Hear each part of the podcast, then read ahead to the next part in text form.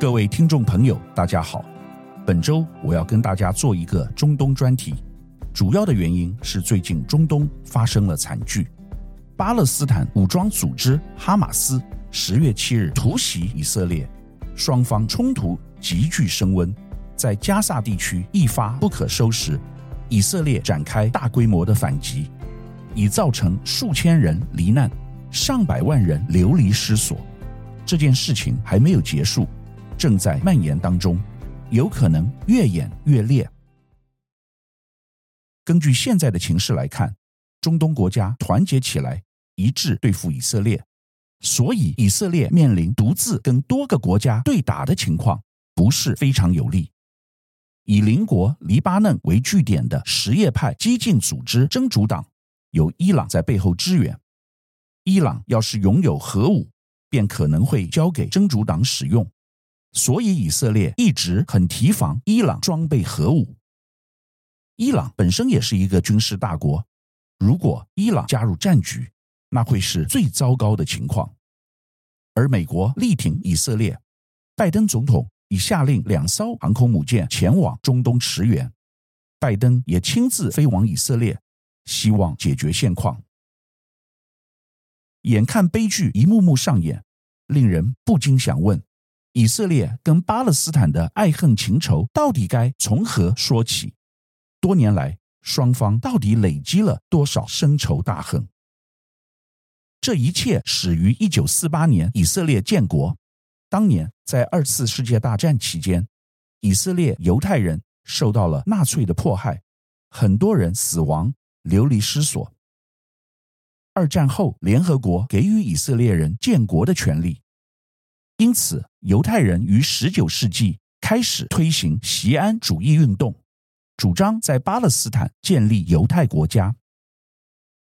当年，英国因为第一次世界大战陷入财政困难，急需犹太人出资购买国债，而选择支持锡安主义运动。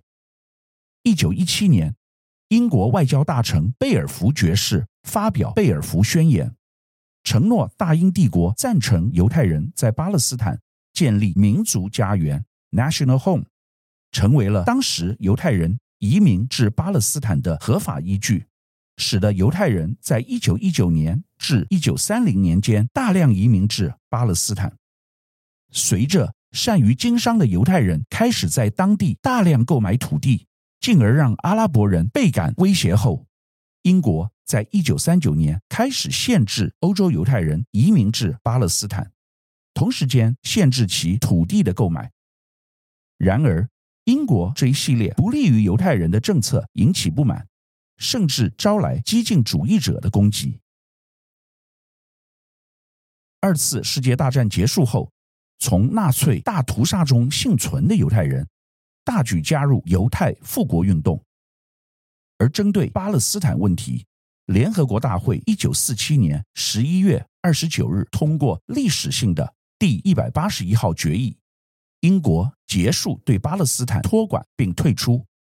大会更建议将巴勒斯坦划分为一个阿拉伯国家、一个犹太国家，以及由联合国管理的耶路撒冷国际特别行政区。犹太领导人接受了该提议，不过阿拉伯人拒绝接受。巴勒斯坦由于位于中东，坐落在地中海和死海间高原上，处于埃及、叙利亚和阿拉伯的交界处，是犹太教和基督教的发源地，是世界上最早有人类农业社区和文明地区之一。世居于巴勒斯坦长达上千年的阿拉伯人，无法接受家园被分割成犹太国的决定，因此。联合国的决议反而让犹太人与阿拉伯人的冲突快速升级，而这也使得以色列在一九四八年五月十四日单方面发布了以色列独立宣言，宣布独立建国。阿拉伯国家因此对以色列发动攻击，开启了第一次中东战争，使得约七十万名巴勒斯坦人被迫颠沛流离到邻国。或是迁徙到仍受阿拉伯人管辖的巴勒斯坦领土。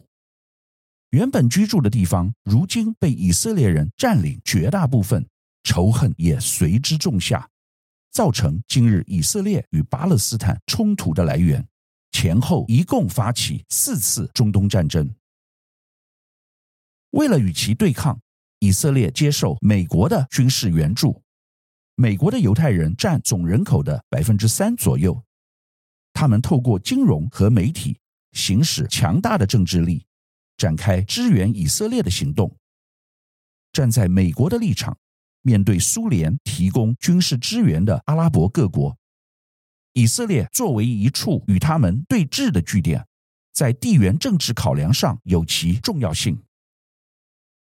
在一九四八年与毗邻阿拉伯国家的战争中，以色列将领土扩大到占委任统治巴勒斯坦七十七趴的土地，其中包括耶路撒冷的大部分地区。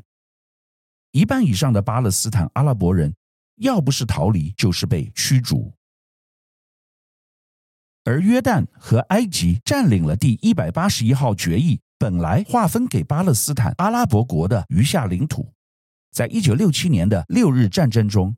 以色列彻底击溃阿拉伯联军，占领了约旦河西岸、加萨走廊、耶路撒冷旧城、埃及的西奈半岛以及叙利亚的戈兰高地。最后，联合国安理会通过两百四十二号决议，要求以色列撤出占领的领土，以及阿拉伯国家承认以色列的独立地位。回顾一九七三年十月六日中午。以埃及、叙利亚为主力的阿拉伯联军，为报1967年六日战争的惨败之仇，企图夺回在战争中失去的戈兰高地、西奈半岛及约旦河西岸，共同在两线夹击以色列。因为事前阿拉伯联军采取了出色的战略隐蔽，正如六日战争开始时的以色列军那样，在全线突袭，把以色列打得抬不起头。这场仗令以军尝到今年才被打破的战略被动苦果，损失相当惨重。以巴冲突后来一直持续着，联合国也努力调停双方之间的纠纷。在一九七四年，联合国大会给予巴勒斯坦解放组织观察员的地位，使巴勒斯坦可以参与联合国活动。联合国大会也数次通过决议。承认巴勒斯坦人民的自决权。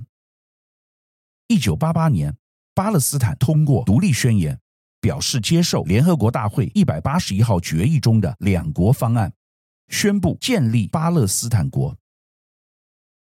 但后来因冷战终结，以色列的重要性就此下滑，这促成了一九九三年的巴勒斯坦临时自治协定。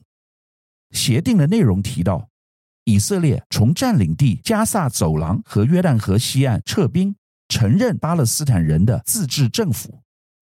相对的，巴勒斯坦解放组织 （PLO） 也要承认以色列。不过，在以色列握有政权的右派联合党对这项协定极力反弹，想将阿拉伯人赶出占领地。而另一方面，巴勒斯坦方面也发起抵抗运动。彼此不断开战报复，巴勒斯坦问题逐渐陷入看不到未来的恶性循环中。而时间转回到现在，这次巴勒斯坦选择在以色列安息日偷袭，时间上明显有向一九七三年阿拉伯联军致敬的意思，自然希望重温当年一度接近成功的美梦，所以这次准备之周全。并非历年以巴冲突可比。最离奇的是，连平民百姓都会质疑：为何世界一流、中东最佳的情报机关摩萨德，相隔五十年后再一次预警失灵？这是难以置信的失误。以巴战争持续多年，大家心中不免想问：以巴战争是否有停止的时候？事实上，巴勒斯坦人被以色列实行种族隔离，沦为次等公民，失去基本人权，无法安居乐业。那样的压迫才是让以巴冲突无法落幕的原因。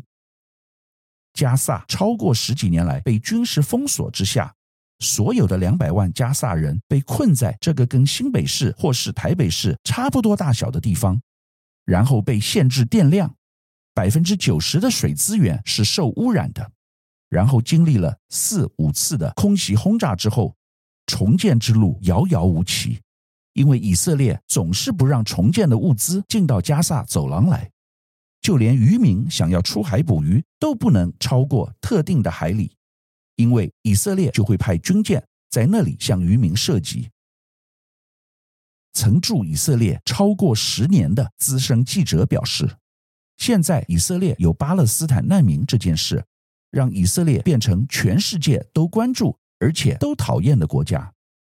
如果今天以色列自己两手干净，所有巴勒斯坦人都去住到约旦、埃及去了，完全没有巴勒斯坦这个国家的问题。那以色列不是就可以翘脚喝茶了吗？可是全世界阿拉伯国家都不愿意以色列翘脚喝茶，所以阿拉伯国家不能容许以色列的问题被解决。这个是巴勒斯坦人很可怜的地方。大家想要让巴勒斯坦人一直存在。所以以色列就一直被骂。有任何人如果让巴勒斯坦人消失，那不就是别人的罪人吗？因此，在多国干预下，以巴建立和平遥遥无期，反而让巴勒斯坦的难民生不如死。让我们换个心情，从战争以外的角度来看以色列。我个人其实跟以色列人已有十年的接触。并有一定程度的认识，因此想就以色列人的风情跟大家做一个分享。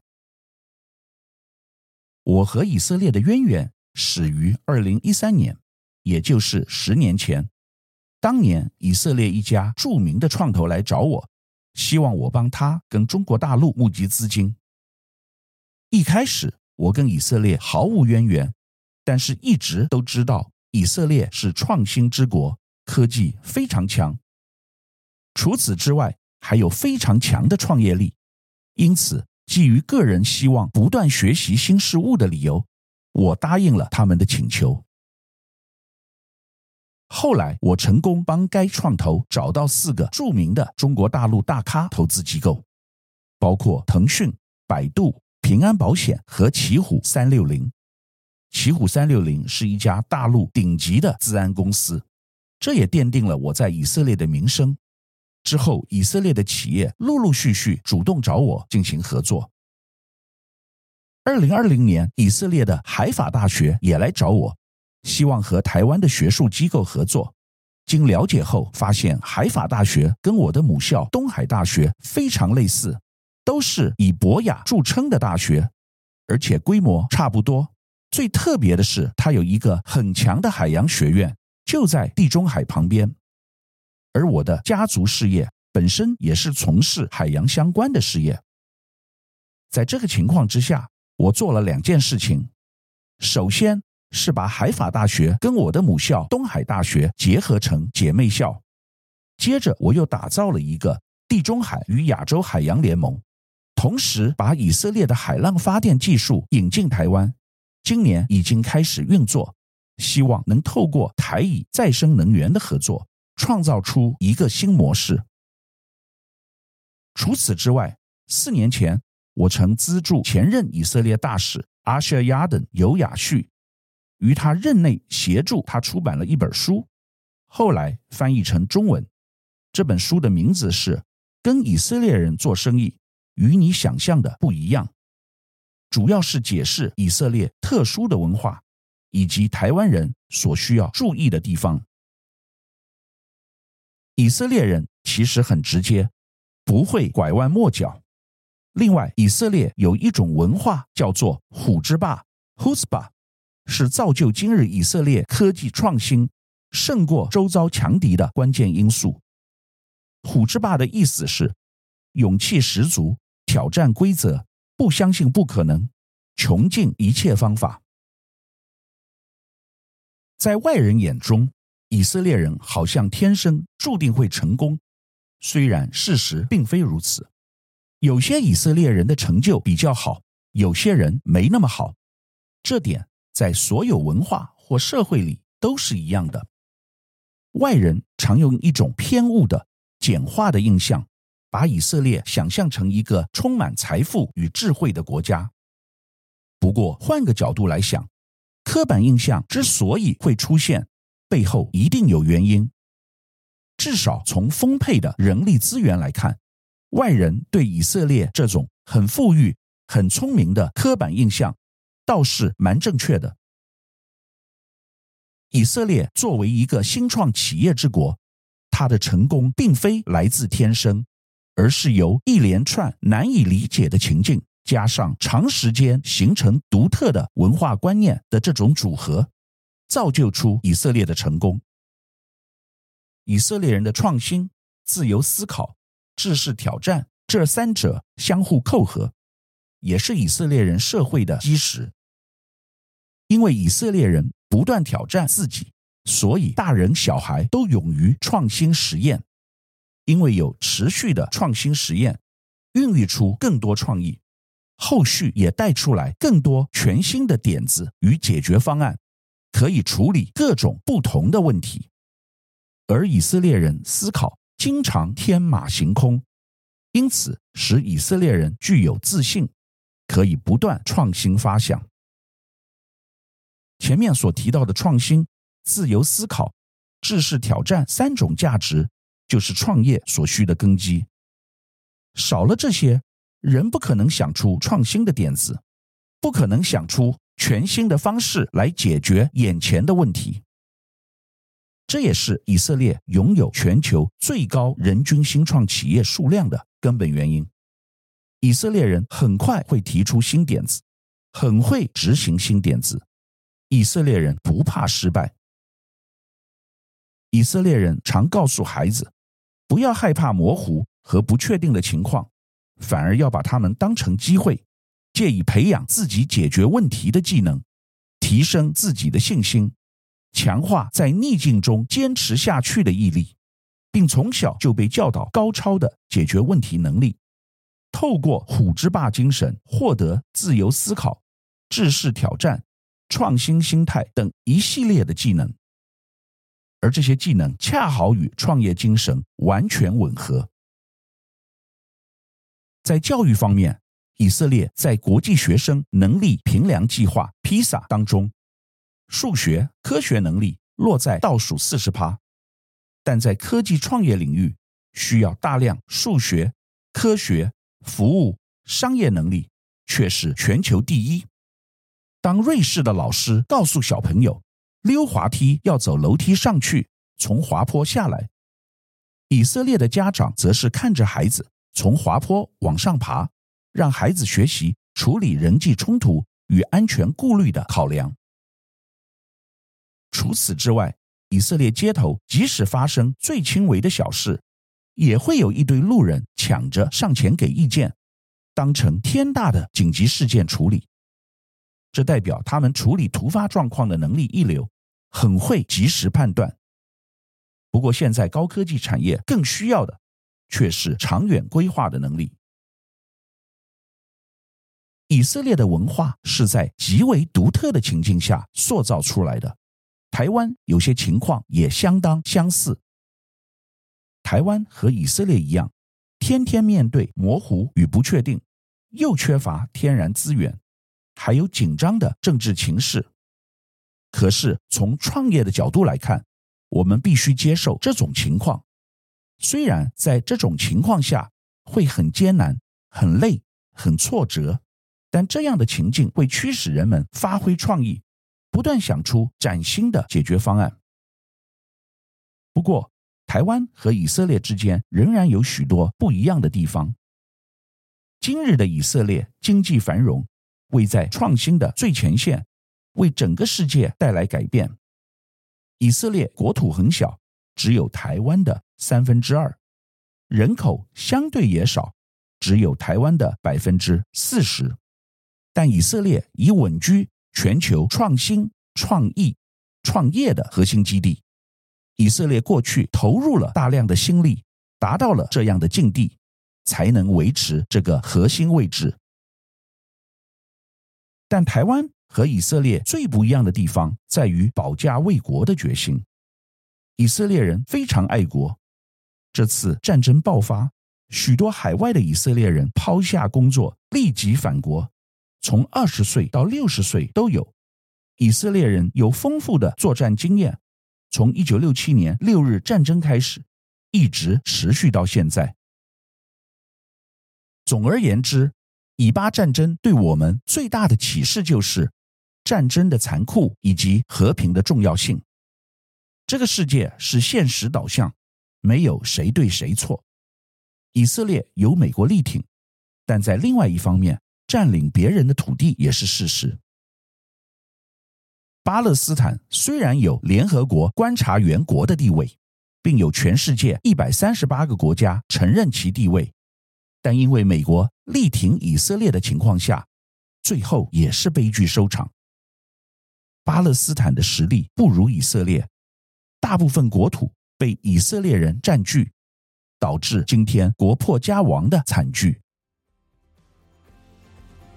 哈马斯恐怖攻击固然不对，但同时，以色列展开大屠杀也引起全世界对人道的关怀。台湾应该汲取教训，努力促成两岸的和平。千万不要走向战争的道路，唯有透过和谈，才能合作交流，进而促成长久的和平。以上是本周我为您分享的趋势，感谢收听奇缘野语。如果喜欢我的分享，希望大家能够订阅、下载，以后直接收听我们的节目。另外，如果您想要留言与我分享您的心得，或是想要听什么样的新闻分析，欢迎到我们的脸书智门 Smart Gay 留言，或是私讯给我。欢迎大家推荐给你的亲朋好友们，邀请大家一起收听。那我们下集再见喽，拜拜。